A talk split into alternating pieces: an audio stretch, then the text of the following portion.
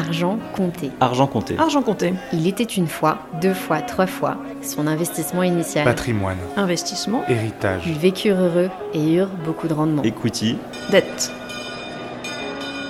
Bonjour, je suis Caroline Lameau et je vous présente Argent compté, un podcast qui vise à vous raconter toutes les facettes du patrimoine, de l'investissement et de l'épargne, avec une approche décomplexée pour enfin s'intéresser à son argent sans peur et sans tabou. L'investissement, ça vous paraît moyennement excitant? Je vous comprends. Pourtant, c'est quand on connaît sur le bout des doigts les bonnes pratiques et les bonnes idées qu'on commence à faire travailler son argent pour satisfaire ses objectifs de vie. Pourquoi je vous parle de ça? Parce que j'ai créé il y a 8 ans une plateforme d'investissement d'un nouveau genre, Anaxago. L'idée était de donner accès à l'investissement dans des opportunités uniques et performantes pour tout le monde. Huit ans plus tard, nous avons plus de 100 000 membres investisseurs et presque autant de conseils donnés et d'interrogations racontées. Le point commun La peur de se tromper, de perdre son argent ou encore de rater des occasions en or. C'est pour ça que je lance Argent Compté, parce qu'il est temps de changer et de lever tabous et angoisses pour vous livrer à la fois les conseils des meilleurs experts, leurs meilleures pratiques et leurs bonnes idées, mais aussi explorer les biais cognitifs et les craintes liées de tout temps à l'argent.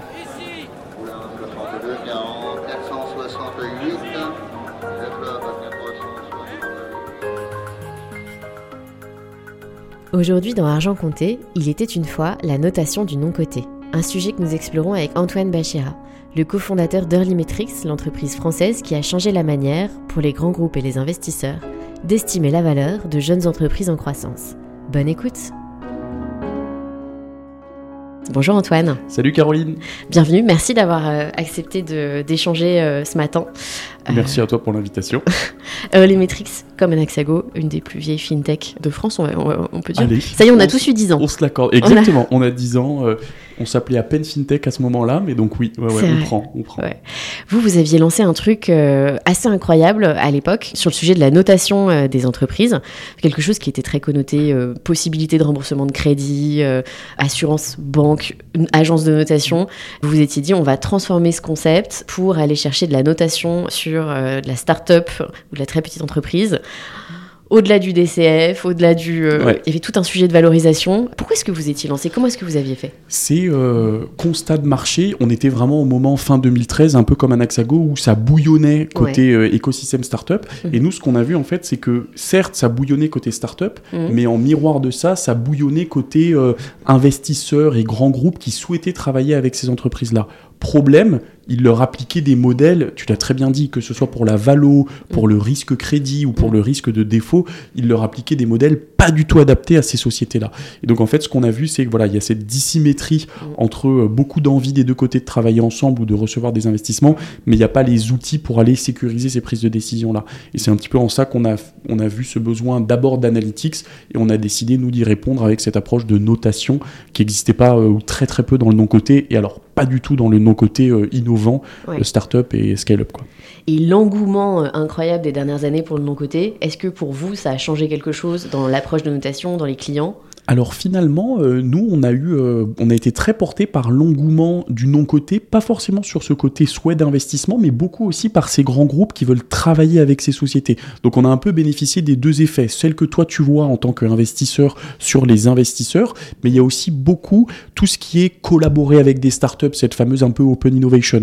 Et nous, on a eu un alignement un peu des planètes, autant ces souhaits d'investissement qui accéléraient, euh, autant ces souhaits de collaboration qui accéléraient. Et Donc en fait, on a dû servir ces deux typologies de décisions qui finalement euh, ont en commun de il faut pas que la startup meure dans les 6 à 12 mois, mais une fois qu'on a dit ça, c'est quand même des prismes d'analyse un peu différents.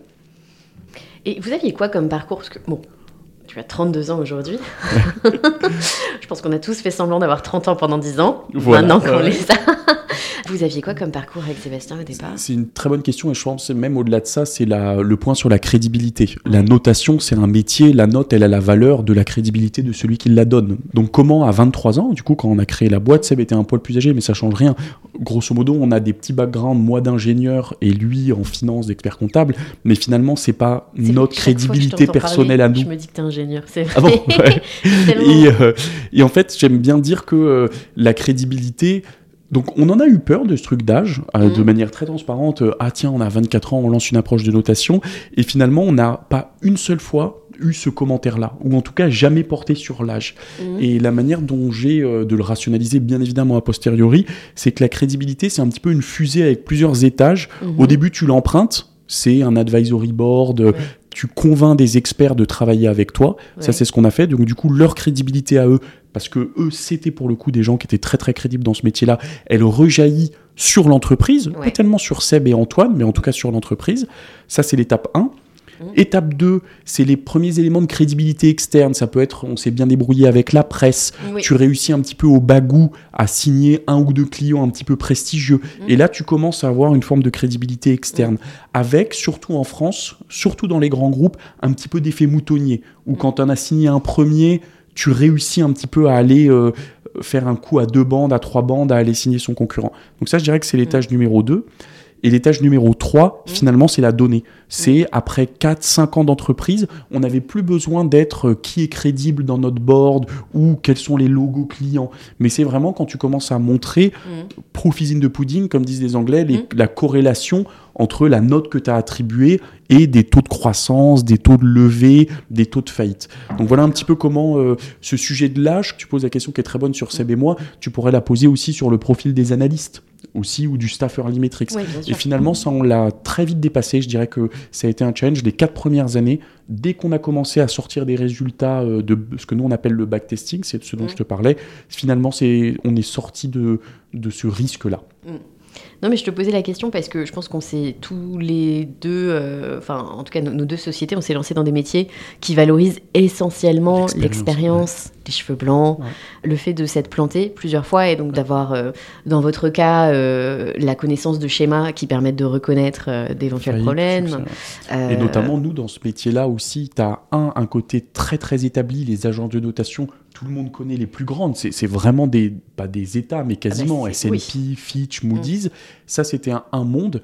Et ensuite, c'est beaucoup ce modèle euh, des analystes equity des années 80, où c'était vraiment l'avis de la personne physique. L'analyste star qui avait eu le Oui. nez creux, qui a dit une fois Apple va monter euh, ou qui a dit Apple va baisser. C'était très personnifié. Ou c'était personnifié, ou c'était un métier de géant. Et c'est en ça que le sujet de la crédibilité, quand tu te lances euh, fintech euh, avec ces backgrounds qu'on avait, effectivement, la question, elle était centrale aussi. Mm. Mais voilà, pendant 4 ans, été le cas. Dès qu'on a basculé dans euh, les preuves des régressions statistiques, c'est moins devenu nos sujets et on est retombé sur des sujets plus classiques de croissance euh, ou de rentabilité. Mais je trouve que tu as des analystes stars dans le monde anglo-saxon. J'en vois moins. euh. T'as raison. Ouais, c'est moins le cas ici. C'est moins le cas ici, où c'est des médias qui vont Oui. plutôt avoir une influence de personnes morales euh, Ouais. euh, aussi. Et de temps en temps, c'est vrai que dans la presse, il y a un nom qui ressort souvent, mais ils sont pas du tout euh, valorisés de la même manière. Je trouve, tu suis pas leur carrière en particulier. Après, plus largement, euh, malheureusement, la, fin, la France, nous, on pâtit d'un déficit d'éducation financière sur autant le côté que le non-côté, et qui fait que vu que nos retraites, elles se construisent pas dans des actions ou des investissements en actions, il y a aussi globalement moins de traction sur le B2C, sur ce métier de, de l'analyse, Mm. où en fait, on a souvent des rapprochements entre... euh, le PE de mon employeur, les entreprises que je connais très bien parce qu'elles sont à la- au journal de 20 heures ou parce que c'est les, les belles boîtes du CAC 40 aussi. Tu as tout à fait raison, on est moins dans euh, le stock picking euh, ou le choix d'actions précis sur la base d'un avis ou d'un consensus analyste. Oui, clairement, ça intéresse moins.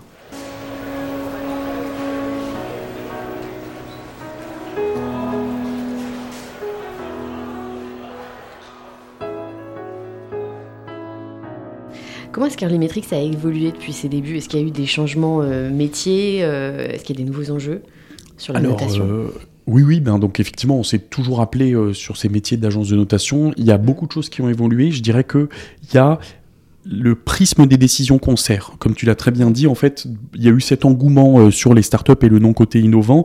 Et ça veut dire que plusieurs typologies d'acteurs s'y sont intéressés. Mhm. Qui dit plusieurs typologies d'acteurs, c'est pas le même format qu'ils attendent. Mhm. Tu vas pas euh, livrer le même format analytique pour un Euronext Mhm. que ce que tu vas livrer le format analytique pour une direction du M&A ou pour un particulier. Donc il a fallu Ouais. un petit peu adapter aux différents segments de clients, Mhm. mais aussi aux différentes décisions.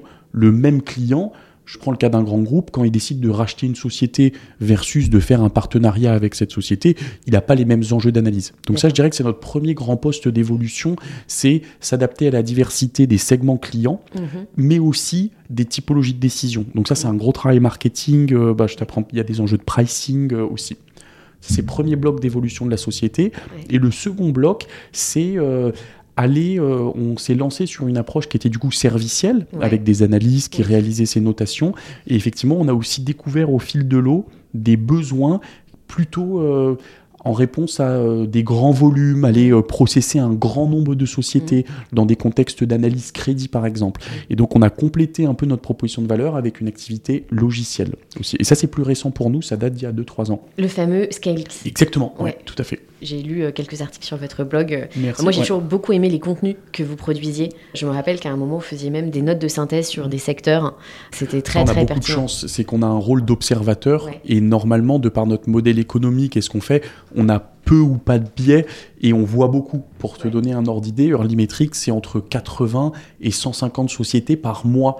Donc effectivement, quand on veut avoir une action marketing, eh ben, on prend un petit peu de recul et on est capable de voir des choses intéressantes sur euh, des émergences, des très bonnes notes sur certains types de boîtes, sur des choses. Donc euh, effectivement, ça nous, on a le luxe d'avoir euh, beaucoup de matière pour faire du contenu. Après, c'est, il faut toujours bien choisir ses batailles, mm. ce qui est au service de la marque, ce qui est au service de trouver des nouveaux clients aussi. Donc c'est des arbitrages mais on a le luxe en tout cas d'avoir la matière, euh, de la matière à traiter. Moi je pense que le contenu est roi, hein, mais euh, c'est.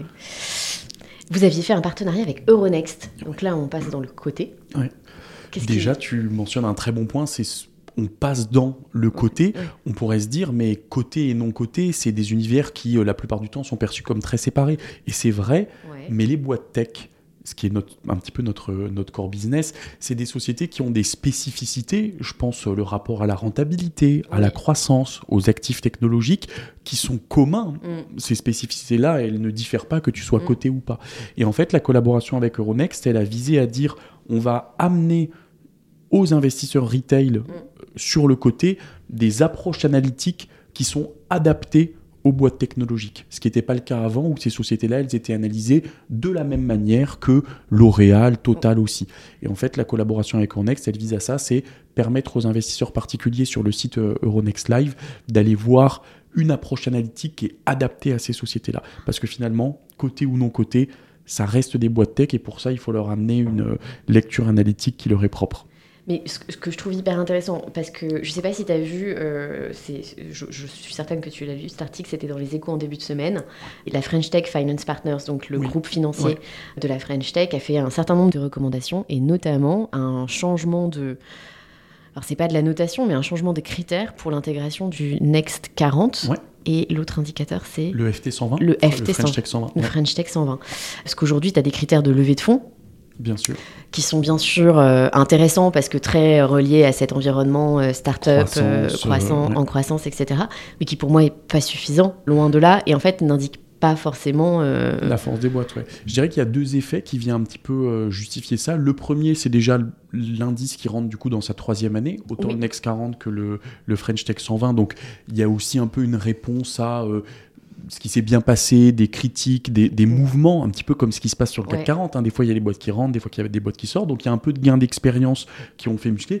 Et l'autre point, Caroline, c'est le, le rapport à la rentabilité qui évolue sur les 24 derniers mois, où en fait, euh, vu que c'est pas non plus un indice euh, réglementé avec une place mm. boursière comme les Euronext, ça veut aussi dire que euh, la mission French Tech qui s'occupe de ça, bah, ils doivent s'adapter à l'ère du temps. Mm. Et l'ère du temps, c'est plus maintenant que euh, l'énorme euh, levée de fonds, mm. course à l'armement, hyper-croissance. C'est, on le voit avec les investisseurs, un nouveau rapport à la rentabilité. Tu peux pas lever.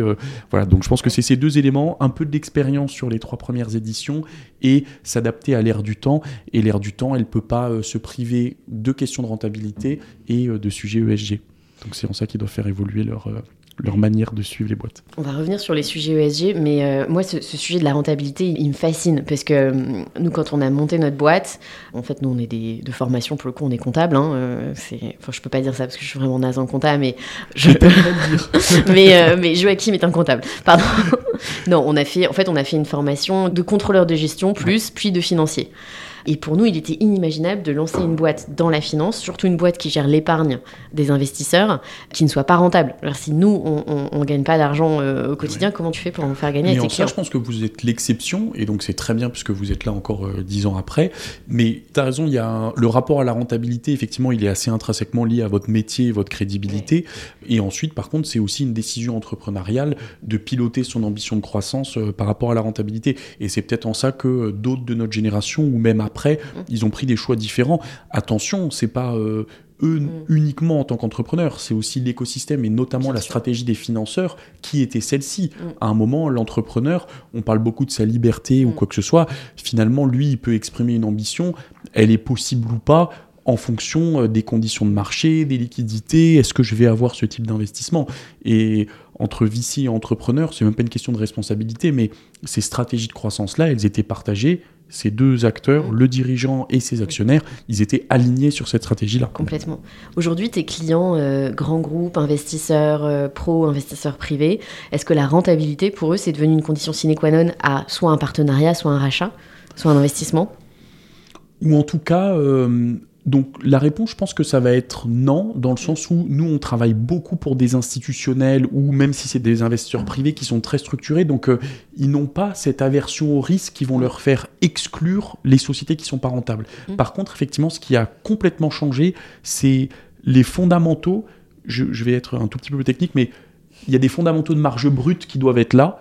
On Si- adore quand c'est voilà, si au niveau du résultat d'exploitation, c'est pas encore le cas, parce qu'on voit qu'on est en train d'acheter une ambition de croissance, pourquoi pas? Mm. Mais par contre, effectivement, ce qui va être maintenant complètement euh, red flag et un critère d'exclusion, c'est intrinsèquement le modèle il est pas rentable, indépendamment de son ambition de croissance. Voilà. Donc effectivement plus d'exigences, pas forcément une exclusion puisqu'il y a quand même encore un rapport à la croissance qui est là ou à l'innovation technologique qui en soi Mm. peut aussi quand même amener une forme peut-être pas de non rentabilité mais un minima de cash burn. Bah, de dépendance au cash burn, bien sûr. Exactement.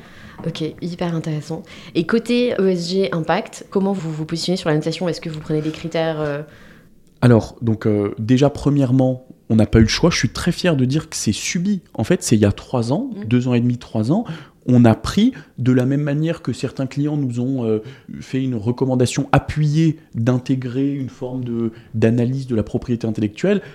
Au même moment, en l'espace de quatre mois, autant des investisseurs privés que des grands industriels nous ont dit il faut absolument qu'on soit capable, grâce à Earlymetrics ou grâce à quelqu'un d'autre, d'aller récupérer des éléments sur le SG parce que maintenant c'est nécessaire pour nos processus de prise de décision. Donc on l'a inclus. Comment on a fait? Contrairement à ce qu'on a inventé sur la, la croissance euh, des sociétés, là, il existe un cadre. C'est Ouais. un petit peu le bordel, excuse-moi le terme, mais malgré tout, il existe un cadre. ouais. Donc, l'apport méthodologique de Earlymetrics, ça a été de prendre le cadre des Nations Unies, Ouais. donc les objectifs du développement durable, et de l'adapter aux sociétés petites, en croissance, et souvent sans processus physique Ouais, pas forcément d'usine aussi. Voilà. Donc notre expertise, elle a été de dire comment on applique ce cadre existant, bien connu, Mm. crédible des Nations Unies à des. Parce que historiquement, il n'est pas applicable. Si vous appliquez un questionnaire euh, de certains de nos confrères qui font de la notation léger sur des grandes boîtes, Mm. si tu cherches à faire ça sur une petite boîte du long côté, tu réponds systématiquement non applicable, non applicable, non applicable. Ah ouais Et du coup, ta note, elle perd en substance. D'accord. Donc Earlymetrics, on a rendu compatible ce cadre des Nations Unies avec ces sociétés-là. Donc ça, c'était le- la réponse méthodologique. Maintenant, commercialement, Mhm. comment ça fonctionne? Ou en tout cas, quelles sont les attentes de nos clients? Tu as vraiment deux mondes. Mhm. Tu vas avoir tout ce qui va être le monde de l'impact. Ça veut dire l'investisseur, il a dans sa proposition de valeur, ou le corporate, il a dans sa proposition de valeur une stratégie d'investissement qui est portée sur les sociétés qui ont des externalités positives. Mhm. Et lui, c'est même pas tellement notre client, Mhm. parce que l'impact est différent pour chaque thèse d'investissement, ils vont le choisir. Nous, on est plutôt dans le monde des généralistes qui ne Mhm. sont pas des fonds impact, c'est plus ou bien c'est des industriels qui sont pas forcément dans une démarche d'impact. Mais là, en fait, ce qui va se passer, Caroline, c'est que l'ESG va être un red flag. Donc c'est pas exactement la même chose de dire est-ce qu'il y a un super impact ou pas? Ça va plutôt être de dire je fais une notation ESG et en dessous de certains seuils sur chacun de ces piliers, quelle que soit la puissance de cette boîte sur d'autres sujets, je n'y vais pas. Donc aujourd'hui, c'est ce qu'on voit. Donc le monde découpé en deux, et effectivement, avant, il y a 4, 5 ans, tu n'en entendais parler que pour les gens qui l'avaient dans leur proposition de valeur intrinsèque. Oui, essentielle. pour qui C'était impact. et que ça faisait Exactement. partie du. euh, Alors que maintenant, un VC complètement généraliste euh, qui investit dans des SaaS euh, PME, eh ben, il va inclure une stratégie d'exclusion ESG, red flag, où à minima, Caroline y va mettre dans sa due deal ces éléments-là pour commencer à construire une histoire d'amélioration avec la société dès le premier board. Et ils le mettent dans leur, ce qu'ils appellent leur fameux programme des 100 jours ou des 30 jours, tu sais, où ils définissent un petit peu quel va être leur, euh, leur parcours commun pendant 3 à 5 ans. Oui, je trouve qu'il y a un, pour nous, euh, être en, enfin, Anaxago est, est passé entreprise à mission en début d'année aussi parce que. En fait, ça fait 10 ans qu'on fait des placements euh, pour nous qui ont du sens et qui Ouais. font sens dans un futur euh, souhaitable. Parce qu'on est Meilleur, le ouais. futur durable, bah, futur souhaitable. Et je trouve qu'il y a une espèce de, de bon sens qui s'est mis en place. Mm. C'est-à-dire que pour les généralistes comme nous, qui sont pas là pour faire de l'impact au quotidien, ou en tout cas dont c'est pas la, le, le- le premier, euh, la première finalité, tu as un côté de, euh, de simple bon sens, de dire en fait non, ça je ne peux plus. Voilà. Je peux plus, sinon mon investissement est anachronique. Mais tu vois, c'est devenu beaucoup plus fort que ne pas investir dans le porno, les armes et les jeux d'argent. Ça, c'était Oui. une exclusion un petit peu plutôt réputationnelle. Ah oui, Euh, voilà. Alors, et- mais ça, ça fait, euh, c'était plutôt il y a 15 ans. Là, maintenant, tu peux avoir une société qui est sur quelque chose de entre guillemets complètement euh, du quotidien, Mm. une application pour les dirigeants financiers pour simplifier leur note de frais. J'ai dit ça Mm. au hasard, mais qui si sur des éléments de gouvernance, Mm. sur une politique salariale ou des sujets d'égalité Mm. en dessous d'un seuil, c'est pas juste une exclusion armement, porno ou jeu d'argent. C'est- vraiment cette société-là, on n'y va pas parce qu'on considère. Et ce qui est intéressant, c'est qu'on nous demande maintenant de dire pourquoi, enfin d'aller donner un niveau 2 de rationnel. Et en fait, le problème, c'est cette boîte, elle va pas trouver de clients, elle va ouvrir son flanc à des bad buzz euh, Mm. sur les réseaux sociaux un moment. C'est une lecture que moi j'aime bien parce qu'elle est très euh, pragmatique. C'est ça va pénaliser l'entreprise. Oui. Et pour moi, ce qui est important, autant dans le développement durable que sur l'ensemble des éléments du futur souhaitable ou futur durable, c'est quand il y a une réalité économique. J'ai plutôt tendance à croire que c'est pas la réglementation, c'est qu'à un moment, ce soit intrinsèquement lié au succès de la société. Et c'est ça qu'on est en train de voir maintenant, c'est que si tu es en dessous d'un certain niveau de best practice, c'est que tu vas pas réussir, indépendamment de ce que, tout ce que tu fais très bien, euh, toutes choses égales par ailleurs. Ouais, c'est hyper intéressant. Je trouve qu'on est vraiment en train de vivre un moment euh, C'est bien. clé. ouais. Ouais, ouais. Tu vois, entre ces sujets euh, liés à l'impact, au bon sens, à la projection dans un futur que tu as envie de vivre pour toi et pour tes enfants, et en même temps, euh, ouais. et la rentabilité. C'est plus sain en tout Voilà, cas. ouais. en fait c'est plus sain. Ça me paraît moins être dans une course à l'échalote euh, qui est pas forcément euh, Bien sûr. ouais. ouais une course en avant quoi, une fuite en avant pardon. Euh, moi, je dis beaucoup course à l'armement, c'est ces modèles. euh, ce qu'on a pu voir, c'était, ça remonte un petit peu maintenant, mais ce qui a été cette guerre Lift-Uber, par exemple, où on voit vraiment, et ce qui était intéressant qu'on a moins en France et qui est très vrai aux US, c'est comme ça va très loin. Là, on parle de boîtes qui sont devenues très, très, très, très, très, très grosses, y compris côté aussi, tout en portant encore euh, ces problèmes de business model euh, Ouais. très forts. Et ça, c'est vrai que si on peut éviter ça, je pense que globalement, la tech euh, et le non-côté s'en portera que mieux.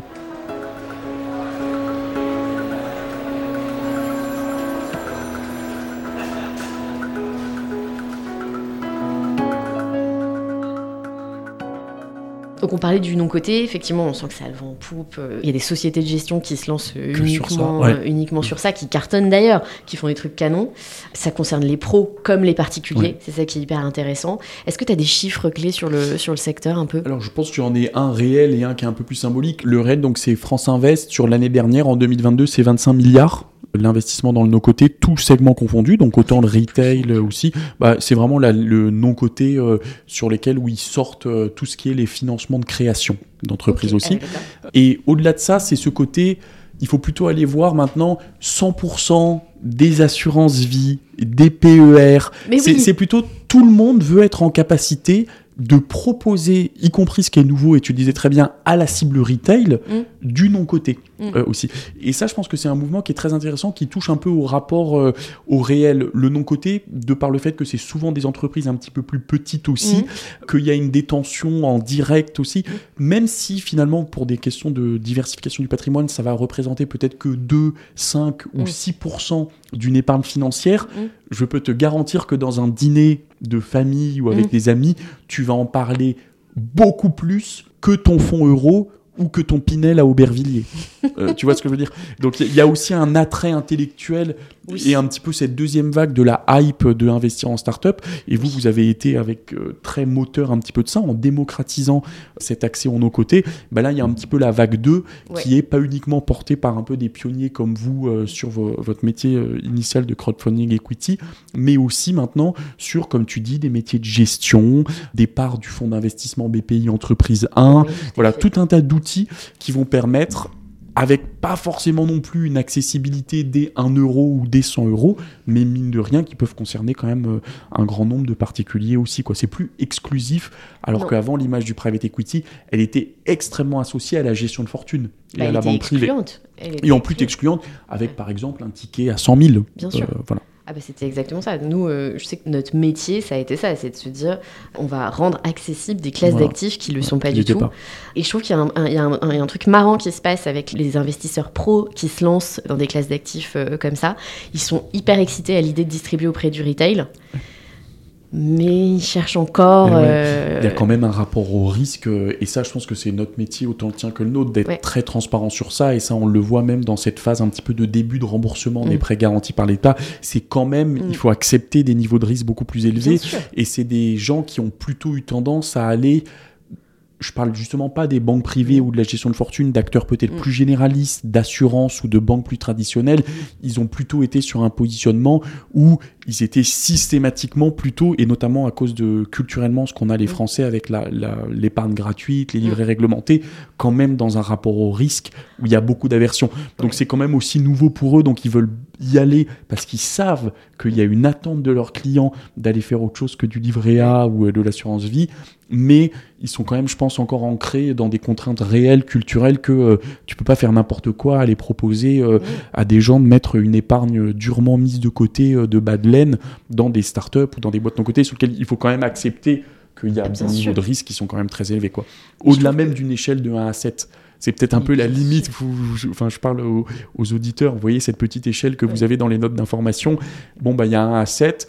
Dans le 6 et le 7, je pense que le 7, private equity, n'est pas exactement le même 7 qu'un indice de petite capitalisation cotée américaine. Alors que sur la, note, elles s'appelleront toujours 7. Elles s'appelleront 7. Tu as aussi un sujet de méthode d'investissement qui est que quand un client euh, arrive sur un hexago et il a 100 000 euros à placer. Il veut mettre dans deux boîtes la euh, warning. Eh ben, en fait, non, ça se passe pas comme ça. C'est euh, notre le rôle, il est d'être pédagogique, de proposer aussi des allocations. Tu vois, c'est aussi pour ça qu'on a commencé à proposer de la SCPI. C'est nouveau ça, parce qu'avant c'était plutôt les boîtes en direct. Ouais, que du club deal au départ, soit en immobilier, soit en innovation.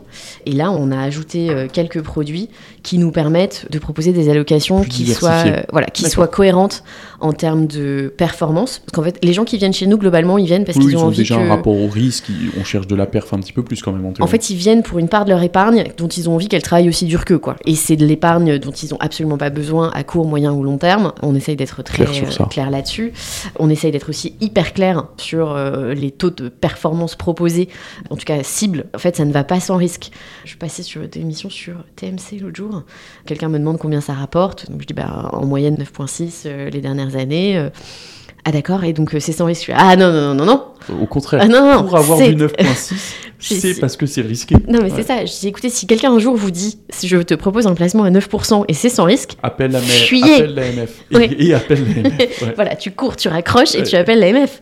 Je trouve qu'il y a vraiment aussi ce côté cette éducation-là qu'il y a à avoir, parce que tout le monde cherche des opportunités de placement qui rapportent de l'argent, mais les gens n'ont pas envie de prendre de et risques. Et là, je pense que tu touches vraiment à un point sur l'éducation financière qui est lié à... Euh, mais il y a plein de bons côtés, attention, il faut pas que... Il y a plein de bons côtés, mais c'est vrai que l'épargne réglementée et notre système de retraite, qui sont géniaux à plein d'égards, font que culturellement, avant 25 ans, enfin avant son premier salaire, mais même que par un petit peu de curiosité ou d'intérêt personnel, on peut rester à des niveaux d'éducation financière à zéro. Mm. Et malheureusement, y compris post-école de commerce. J'exagère, mais je parle de finances personnelles là. Ah je ne parle pas de capital market ou de compta d'entreprise. C'est, on peut très bien avoir euh, des gens qui sortent des meilleures écoles de commerce et qui, sur une question de euh, connaître la fiscalité d'une assurance vie ou savoir ce que c'est qu'une SCPI, ne vont pas te répondre euh, aussi. Et ça, c'est pas le cas dans des pays sur lesquels il y a un petit peu moins ou cette épargne réglementée ou ce système de retraite qui du coup te pousse, t'as pas tellement de choix, à aller placer ton épargne euh, euh, sur des produits financiers. Et en particulier, là on parle du non-côté aujourd'hui, en action, qu'elle soit cotée ou pas, c'est le véhicule action qui est important. Mais ça change, hein. il y a aussi des IPO, euh, la Française des Jeux qui a ramené énormément de gens en bourse, cette hype derrière les startups qui avec des très belles réussites françaises, qu'a fait le gouvernement malgré tout avec ses index dont on parlait tout à l'heure. Ça a médiatisé énormément des belles boîtes. On est très fiers d'avoir créé plein de licornes euh, et donc ça c'est top. C'est des éléments marketing euh, qui peuvent avoir leur travers, mais qui font quand même énormément de bien d'un point de vue éducation financière et fierté d'avoir créé ces belles boîtes-là et de donner envie d'investir dedans, y compris dans des Covid winners. Il y, a quand même eu aussi euh, pendant le Covid la part belle à des sociétés qui étaient des startups ou des scale-up, bien évidemment Doctolib, des trucs de vidéoconférence, enfin tout qui a pu toucher à ce qui était important pendant le Covid, les vaccins, et ça c'est génial. ça a montré que... Mettre la lumière sur tout un pan de la nouvelle économie Exactement. qui sert vraiment euh, le quotidien. Euh. Et qui est moins connu des Français parce que pas coté et parce que en dessous du radar en termes de taille, malgré tout, pour avoir si une place au JT. Oui. Voilà, oui, parce que nous on est dedans, toi et moi. Euh, voilà, donc on a l'impression que tout le monde connaît toute scale-up qui fait plus de 10 millions d'euros de chiffre d'affaires. il faut se remettre à l'échelle de nos 65 millions de compatriotes. Si c'est pas euh, en première ou troisième page euh, ou des médias papier ou de la télévision, c'est normal. C'est des, des, des trucs économiques qui vont rester un petit peu plus loin de leur quotidien. Oui, ça va prendre un peu de temps.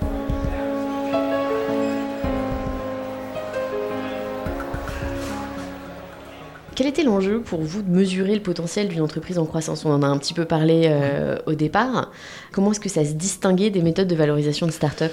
Alors, euh, la valorisation, en fait, c'est un sujet qui est euh, particulièrement compliqué dans le monde du non-côté, mmh. start-up ou pas start-up, parce qu'il y a deux éléments. Il y a essentiellement, on est sur de la donnée privée. Donc, qui dit de la donnée privée, elle n'est pas accessible librement, ça veut dire que tout ce qui est le métier de créer des bases de comparables, mhm. qui est le monde de la valorisation boursière que tu connais aussi bien que moi, X fois la rentabilité, mm. prix de l'action sur dividende cible, ce genre de choses, c'est pas possible. Donc, il y avait l'accès à la donnée qui rend les métiers des valorisations par les multiples très compliqués. Premier point. Deuxième point, deuxième méthode en défaut, c'est ces fameux DCF. Donc un peu pour les auditeurs, vous vous souvenez, c'est aller projeter la valeur d'une société sur la base de euh, ses cash flows, mm. de, la trésorerie qu'elle dégage. Bah, quand la boîte elle dégage pas de trésorerie, il peut fonctionner ton Excel. C'est ça qui est terrible, c'est que tu peux le faire, mais tu, prolonges en pointillé une ligne qui n'existe pas. C'est une aberration d'aller faire ça. Et donc en fait, sur la valorisation, il y avait ce côté données privées qui rend la méthode des multiples très compliquée, puisqu'il n'y a mhm. pas de données de comparables, et ce métier des DCF qui perd un petit peu de son sens si mhm. on prend de la hauteur par rapport à un fichier Excel. Et pourtant, la question du prix, mhm. elle est super importante. Combien je vais payer cette société si je dois investir un petit morceau ou si je dois la racheter au global? Donc euh, c'était ça l'enjeu de valorisation, c'est vraiment peut-être encore plus que l'appréciation de la solidité d'une entreprise. Sur la valorisation, il y a vraiment un échec des méthodes traditionnelles et donc ça va laisser dans le monde des VC essentiellement un métier de négociation de gré à gré. Je veux céder 10%, je suis prêt à mettre un million, donc la valo c'est tant. Et nous, ce qu'on a essayé d'amener, c'est des approches méthodologiques. Donc on a fait plusieurs choses. On a adapté des métiers de DCF, puisque quand il y a des cash flows, ça peut être applicable, mais attention, pas avec les mêmes hypothèses, je pense au risque d'illiquidité, enfin, il y a des choses à retravailler. Mhm. Et surtout, en fait, ce qu'on a mis, c'est qu'on a mis nos données.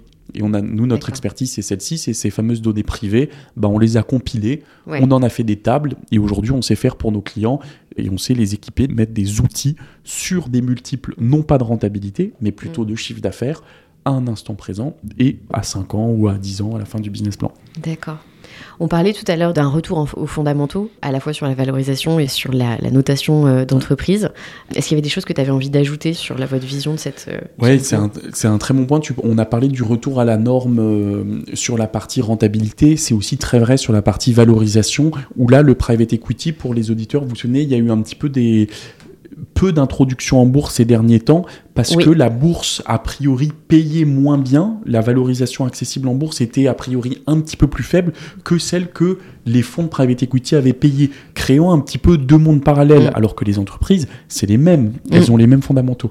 Et c'est vrai que là, si on veut voir ces nouvelles APO de très belles boîtes françaises, donc ces nouvelles introductions en bourse dans les prochaines années, il faudra que collectivement, les banquiers d'affaires, les dirigeants de société voilà, se posent la question de la juste valorisation et qui, malheureusement, les conditions ayant changé, il y a des retours au réel sur des points, est-ce qu'elle était exactement aussi élevée que celle qui avait été payée par un acteur du private equity?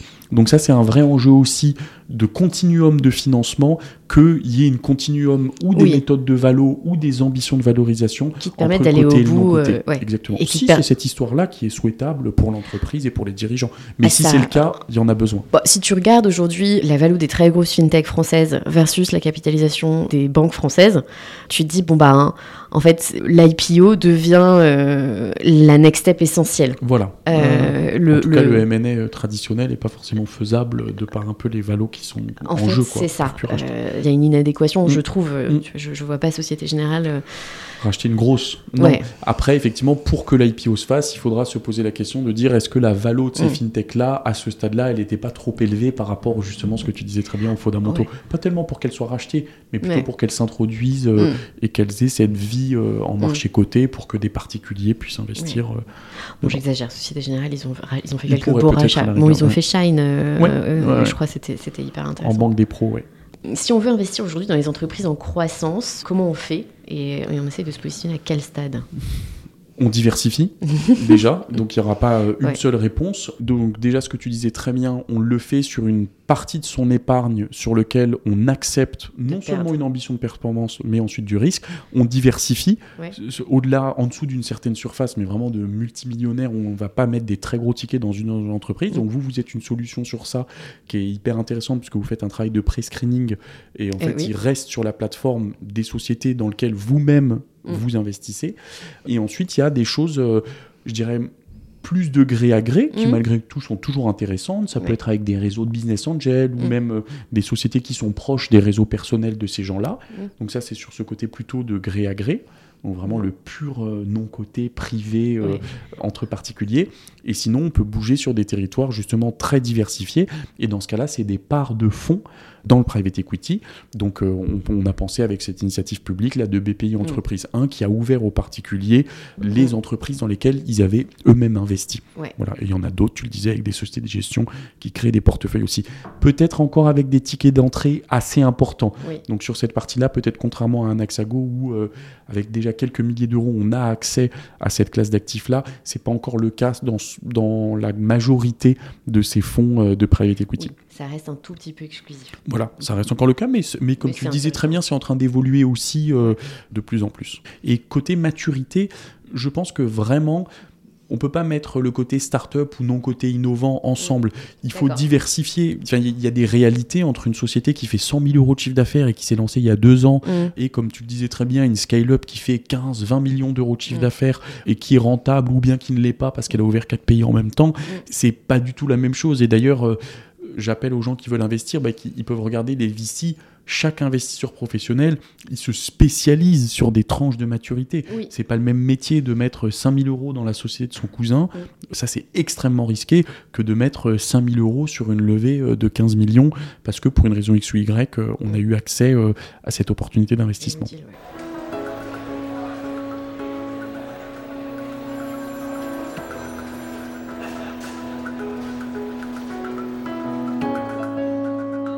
Est-ce qu'il y a des erreurs qu'il faut absolument pas commettre quand on investit euh, dans le bon côté L'affect, oui, je dirais que c'est un. Ouais. De par la proximité qu'on a avec le dirigeant. Attention, j'ai pas dit les aspects humains. Au contraire, hein, les aspects humains, ils peuvent. Euh, déterminer. Ils sont déterminants, mm. au contraire. Mais effectivement, c'est l'affect parce que euh, on a une proximité avec le dirigeant. C'est lui qui nous parle, mm. c'est lui qui va vouloir nous convaincre aussi. Mm. Donc on peut tout à fait se laisser convaincre, il n'y a aucun problème. Mais par contre, il faut que ce soit sur les éléments rationnels. Voilà, ça après, chacun a ses propres convictions, mais euh, tout ce qui va toucher à euh, de l'investissement familial, je parle d'investissement, pas d'aider quelqu'un à créer sa boîte, si on a les moyens d'aider un cousin, un enfant, euh, un frère à créer sa société en finançant un petit peu, il n'y a pas de souci avec ça. Mais c'est pas la même chose qu'un investissement sur lequel on attend un point. Donc je pense que l'affect est très compliqué puisqu'il est surexprimé dans le monde mmh. de nos côtés de par cette relation de proximité qu'on va avoir avec le dirigeant. Et ensuite, malgré tout, c'est un peu cette euh, litote, mais qui est bien, enfin ce message de Warren Buffett sur euh, d'investir ce dont on comprend. Et je pense que c'est très vrai dans nos côtés, et en particulier dans la tech, et notamment se méfier terriblement de tout ce qu'on peut sentir être euh, des modes par le grand public. Et là, c'est Mm. très intéressant ce qui se passe sur l'intelligence artificielle générative aussi, Oui. donc tout ce chat GPT Co. C'est très intéressant, mais il faut pas que le côté médiatique. En fait, il faut pas penser comme un utilisateur quand on est investisseur. Parce que peut-être- quelle que c'est soit la ça. qualité du service Mm. au sens utilisateur, Mm. c'est pas exactement la même chose que l'entreprise est bien. Ça peut l'être, Mm. mais c'est pas tout le temps le cas. Et je pense que c'est aussi sur ça où il faut se décrocher entre une pensée je suis moi-même utilisateur de cette solution, elle me plaît, voilà, de j'investis dans cette entreprise. C'est une condition qui peut être euh, nécessaire, mais elle n'est pas suffisante. Super, merci Antoine. On va passer à la partie Élise Lucet. Oui. De l'interview. euh, effectivement, je savais qu'il y avait un piège à un moment. euh, Oui, dans parce qu'Antoine m'a comparé à Élise Lucet en off micro en tout début. Alors, bah, bon jeudi à toi aussi. hein. non, c'est cette petite partie euh, que j'aime bien euh, poser euh, en fin d'épisode, parce qu'on est dans un podcast de finances personnelles, euh, d'investissement, de patrimoine. Et donc, euh, comme souvent, les cordonniers sont les plus mal chaussés. Oui, Ça me fait généralement beaucoup rire. ok. Je me rappelle notamment d'un épisode avec un, un type dans les cryptos, un jeune mec euh, brillant euh, et tout, qui était investi que dans l'immobilier. Ah non, il avait des boulangeries aussi. Très drôle. Tu sais. Ah, ah bah là, je fais pas déroger à ta règle. hein. Je pense qu'en tant qu'entrepreneur, alors c'est pas le cas de tout le monde, mais en tout cas c'est mon cas. En fait, nous, on a déjà tellement de risques sur notre patrimoine professionnel que c'est vrai que moi, après, j'ai pas non plus encore une surface financière me permettant d'aller faire beaucoup de private equity, mais j'y mets pas les pieds.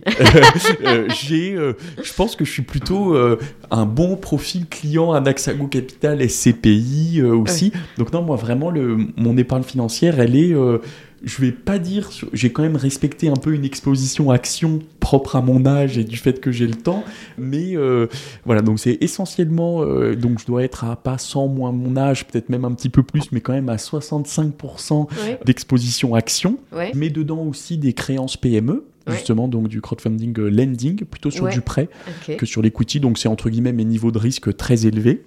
Ouais. Voilà. Ensuite de la pierre papier, bien sûr, euh, pierre papier euh, en foncière cotée. US, foncière cotée France-Allemagne et SCPI euh, aussi. Ça, ça doit faire euh, 10-12% Ouais. de l'épargne financière. 3% ou 5% d'or en tracker Hmm, sur un ouais. compte titre. Voilà, c'est juste un tout petit effet euh, buffer décorrélé. Et ensuite, obligations. Du coup, le reste, mais le reliquat qui doit être 10 à 15% euh, d'obligations euh, entreprise moyen terme ou vraiment euh, État, euh, fonds euro. Donc ça, c'est le côté euh, classe d'actifs. Et ensuite, pour moi, on le sait, hein, Mm. euh, beaucoup de chasse aux frais. Très radin. Antoine, très radin. très, très, très radin. Euh, donc, euh, voilà. Ça veut dire euh, des frais négociés, euh, pas parce que vous le savez, indépendamment du fameux 9%, enfin, la perte Ouais. brute, dans la réalité, elle est Ouais. beaucoup, notamment dans des mécanismes un peu français de mille feuilles de frais, euh, Ouais. ces choses-là, des 9%, après trois euh, intermédiaires, il n'en reste plus. Oui, bah, c'est tout, le, c'est tout le sujet. hein. Voilà, donc très radin, euh, donc bien regarder les enveloppes, les frais aussi, quoi. Voilà, donc tu as mon exposition en pourcentage et ensuite ce petit tips sur ça. Ce petit trait de personnalité que vraiment. Exactement, il faut assumer aussi, et en l'occurrence, il, est, il est bien. c'est un bon trait de personnalité à avoir quand on est un investisseur. Ouais. Et si, si tu devais refaire des choix d'investissement à 20 ans, il y a des choses que tu ferais différemment ou...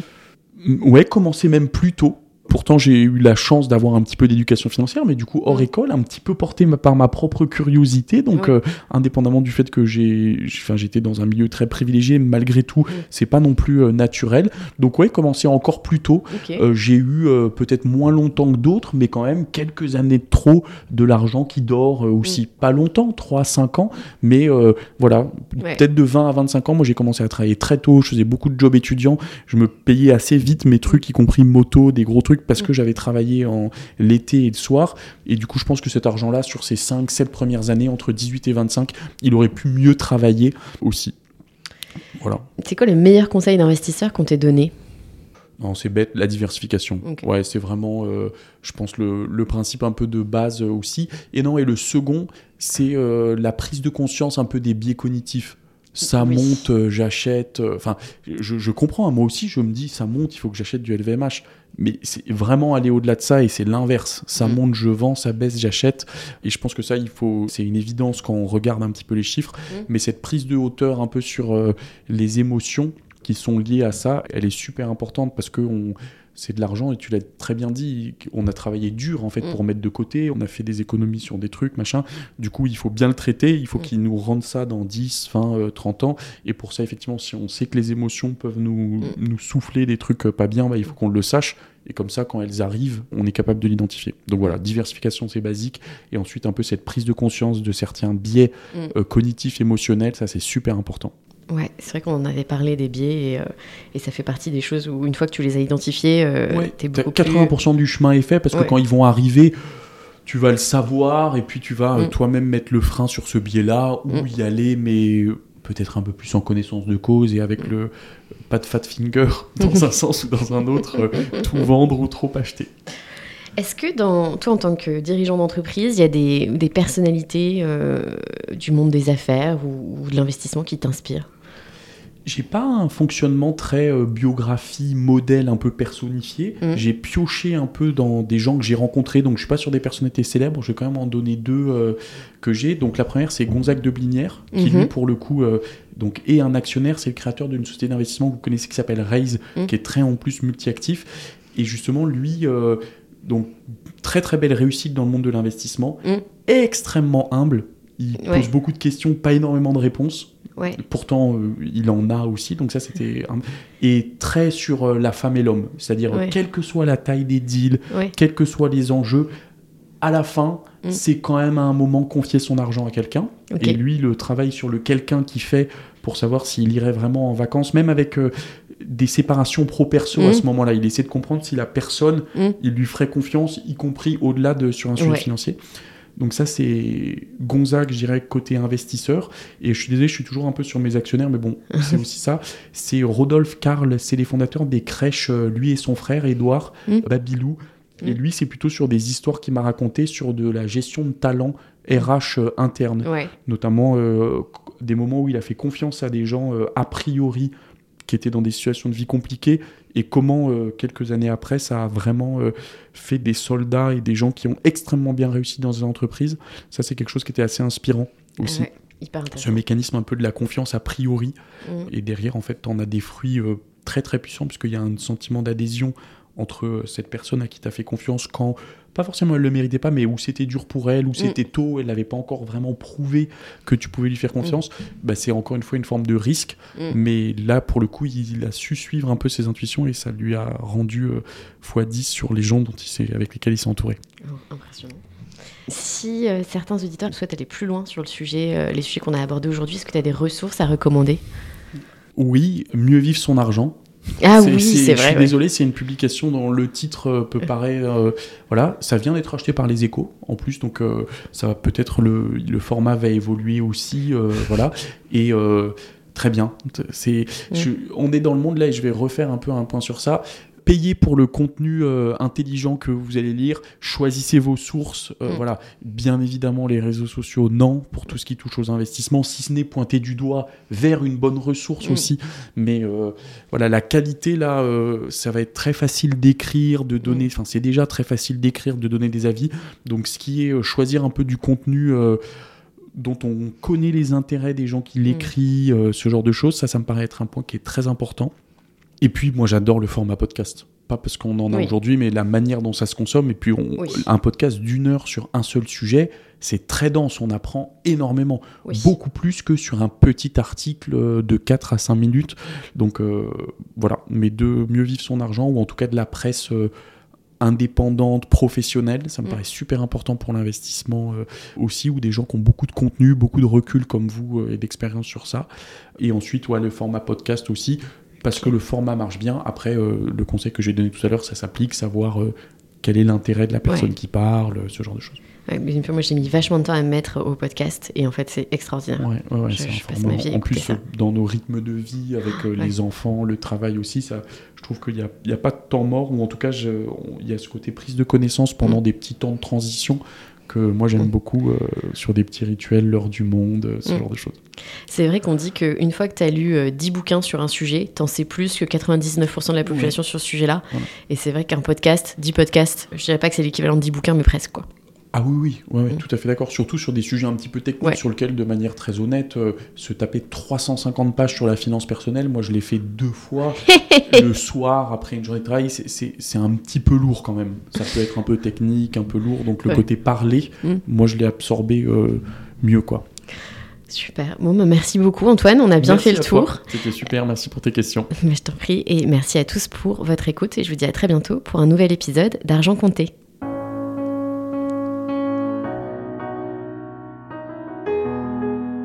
Merci d'avoir pris le temps d'écouter ce nouvel épisode d'Argent Compté. Si vous avez aimé, n'hésitez pas à me le dire en laissant une note sur Apple Podcast, ça nous aide beaucoup. Je suis également joignable à l'adresse email caroline.argentcompté.com si vous avez des questions ou des idées, ou bien entendu via anaxago.com si vous avez besoin de conseils. À très bientôt pour un nouvel épisode.